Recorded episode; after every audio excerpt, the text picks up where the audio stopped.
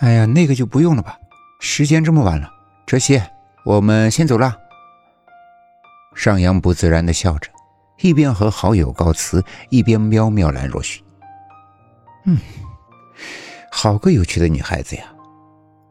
送走了好友，潘哲熙上了二楼，从阳台向下看，街上的人中有一个俏丽的少女，不时的和旁边的中年妇女交谈着，态度亲密，像是母女，也不时的交代着工人这些东西要如何如何的放。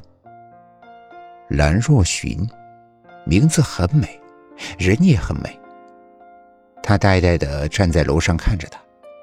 不知道过了多久，突然发现了一道温柔的目光和他相遇了。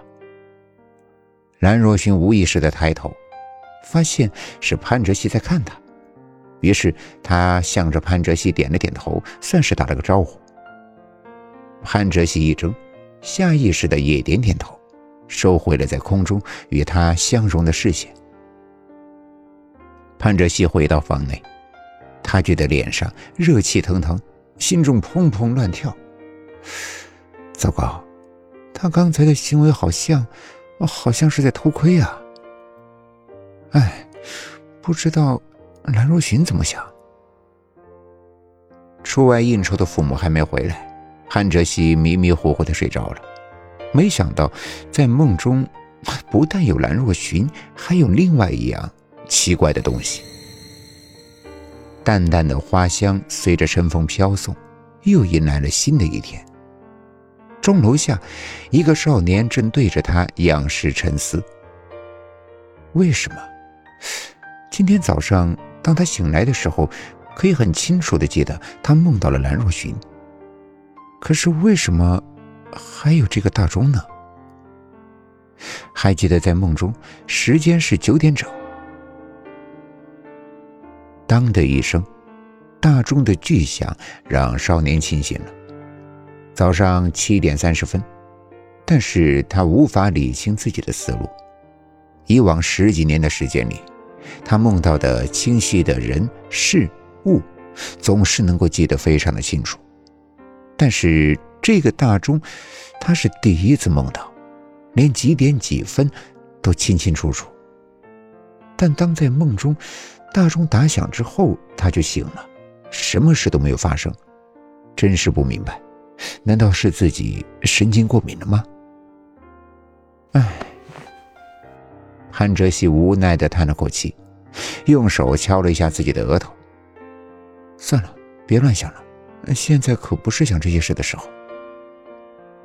中午，烈日当空，韩哲熙快步走在回家的路上。整个早上都觉得心中不太舒服，也许回家会轻松一点。真是的，明明他没有梦到什么不好的事情啊，只除了那个大钟和眼前这个。潘哲熙，你也放学了，这个给你。家门口，兰若寻笑意盈盈，双手递过来一盒热腾腾的食物。这是。兰若寻吐吐舌头，这是我亲手做的苹果派哦。昨晚太打扰了，这是小小心意，你收下吧。你可别嫌弃啊。哦，那好，谢了。韩哲熙双手一接，却不经意的触碰到了对方柔软的小手，心中一跳，脸不由得红了。那我先走了。要是再不走。眼前的大男生肯定都吸不了气了，哪有人会脸红成那个样子啊？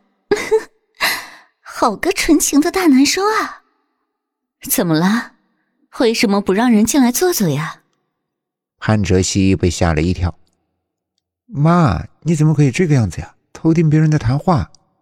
看着站在门口笑着看着他的母亲，潘哲熙咽了一下口水。幸好不是上扬看到这一幕呀。要不然，他肯定要被他给笑死。哎，真丢脸！不知道妈妈有没有看到？兰若寻这个女孩子不错呀。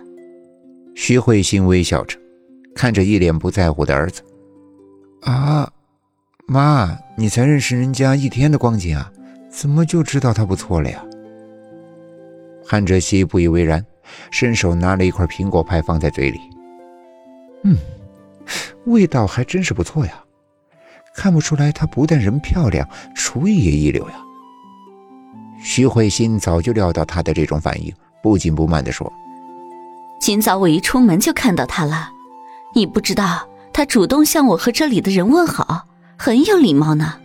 还有啊，我去市场的时候见到他扶一位老婆婆过马路呢，看样子他是去上学吧，还顺便做好事。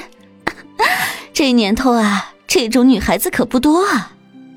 嗯，儿子。”你觉得如何？啊，潘哲熙看着桌上的香气四溢的苹果派，若有所思。小希，好了好了，妈，现在可不是谈这些事的时候，我回房休息了。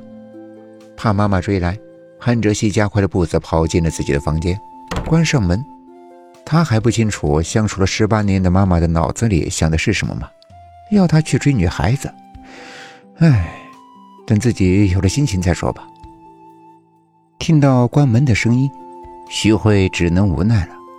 看来他的这个儿子智商高，情商却很低啊。